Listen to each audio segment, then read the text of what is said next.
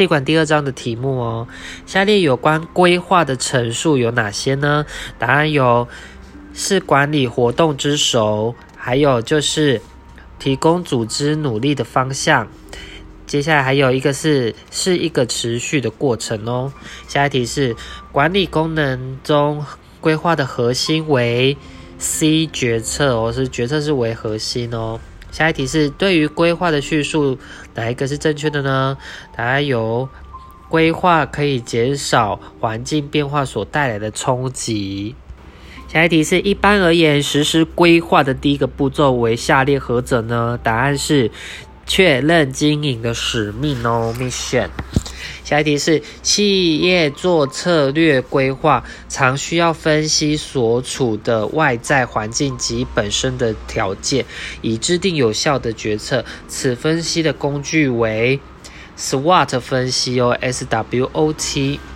那下一题是管理者利用 SWOT 分析观察组织的优势、劣势、机会以及下列的何者呢？答案当然就是威胁喽。在下一题是在进行策略规划时常使用 SWOT 分析，哪一哪一个叙述是正确的呢？答案是 SW 是针对组织内部的分析哦，那 OT 就是针对外在的评估哦。SW 是内部，OT 是外部。下一题是企业组织的核心竞争力是属于 SWOT 的哪一个呢？答案就是优势啊，一定会以优势为核心竞争力啊，不会有以劣势。再下一题是下列何者是 SWOT 中的组织外部分析呢？答案就是机会喽。下一题是对于企业中常经常用以进行策略分析的 SWOT，然后哪个是叙述是正确的呢？答案就是。O 是 opportunity，是代表企业的机会。那下一题是下列哪一种规划是关于组织长期目标与活动资源配置的样式呢？然后涵盖组织主要部分，并且多由高阶级资深主管负责规划和发展实行呢？答案当然就是策略性规划喽，因为作业性的话是基层的。在下一题是在下列规划项目中，基层管理者最主要的工作就是刚才所说的作业性规划。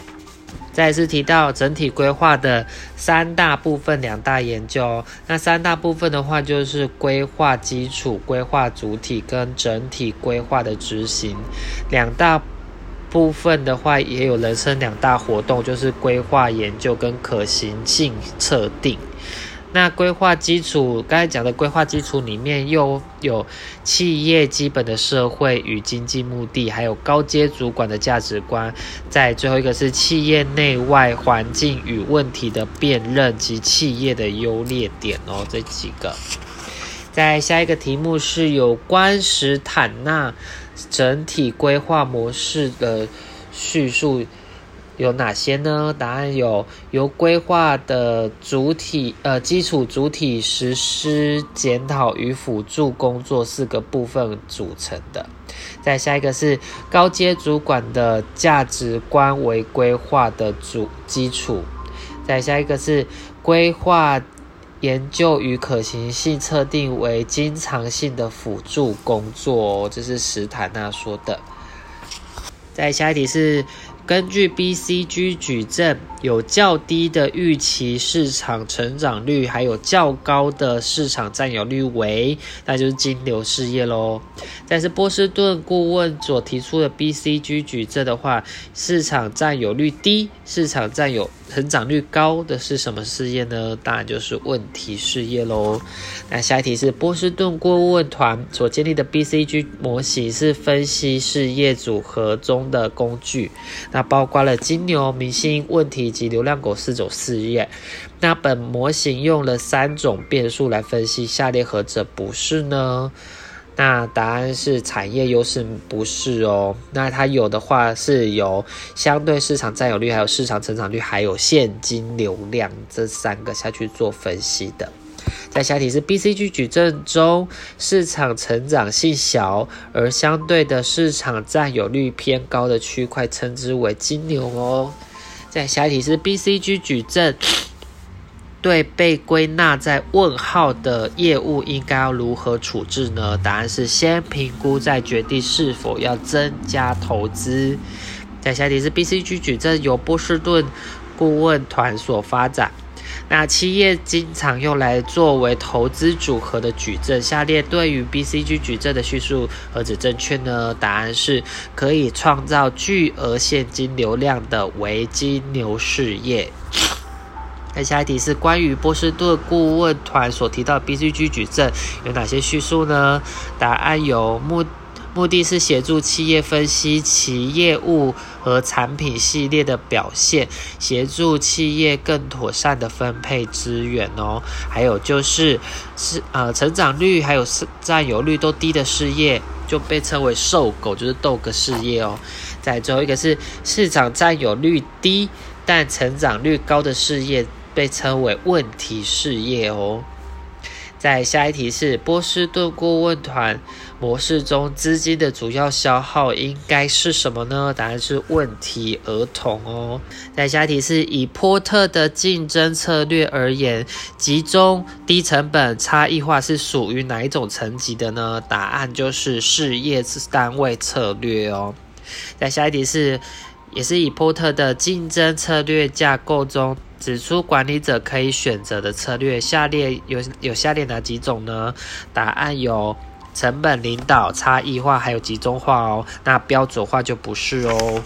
那下题是评估企业的资源能力后，选定在某个区域市场或产品线生根的策略，是波特提出的何种竞争策略呢？答案是集中。下一题是 v o v o 汽车广告强调其车子制造良好，并以市场上最安全的车种来当做诉求。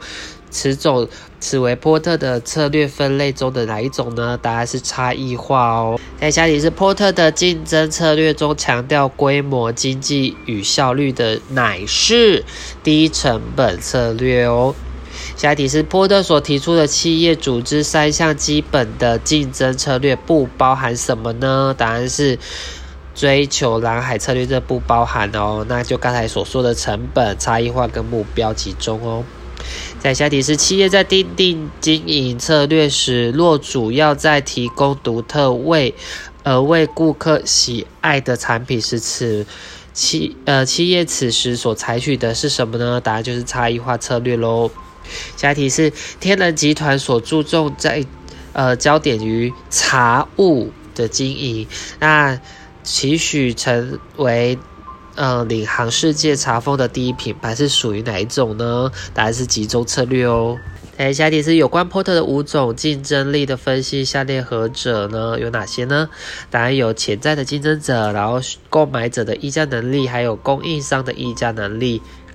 还有就是替代品的威胁哦。再就是下一题是 b a c o Porter 所指出的产业分析中的五种竞争力有哪些呢？答案就是进进入障碍哦，然后竞争者的对抗，还有替代品的威胁哦。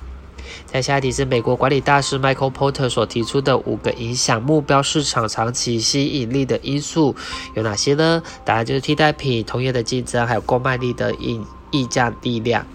在下题是企业竞争的强度决定于五个相互竞争的力量有哪些呢？答案是现有的竞争者的竞争强度，还有替代品的替代威胁，还有供应商的议价能力哦。在下题下一下列何种情况会使购买者具有更大的溢价空间呢？答案当然就是购买的产品是标准或者是无差异性，这就会有很大的溢价空间哦。在下题是若产业中的替代品之替代程度高，则当然就是替代品的威胁就越大喽。在下题是决策的过程中包含八个步骤，其第一个步骤为什么呢？当然就确认问题啊，这还用说吗？再加一题是下列何者是有关完全理性的假设呢？答案有理性的决策者。还有理性的决策程序，然后还有前后决策偏好一致，还有所有的相关资讯已知，这就是所谓的完全理性决策模式哦。下列下一题是关于理性决策在实际运用上所需要的具备假设有哪些呢？答案有决策过程可以完全呃，可以获得全部的有效讯息哦。再就是最佳解决方案必然存在，还有就是对不同的解决方案的结果可以准确预测哦。再来下一题是：下列何者不是全体决策的优点呢？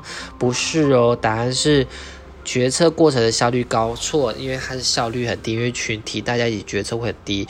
那群体决策的优点有同整不同参与者的智慧，还有决策的实施可以获得较多的支持，还有就是有机会建构较令多数人满意的方案哦。在下一题是一群专家透过一系列的问卷而形成共识，并达成一致性的看法。此种预测方法是什么呢？答案是德尔菲法哦。在下题是下列各项中何者并非群体决策的技术呢？答案就是线性规划，不是哦。那有群体决策的方法外，有像是名目团体，还有脑力激荡，还有德菲法哦。在下题是有关脑力激荡术，然后开发新产品的叙述，下列何者正确呢？答案是鼓鼓励自由自在的联想哦。结束。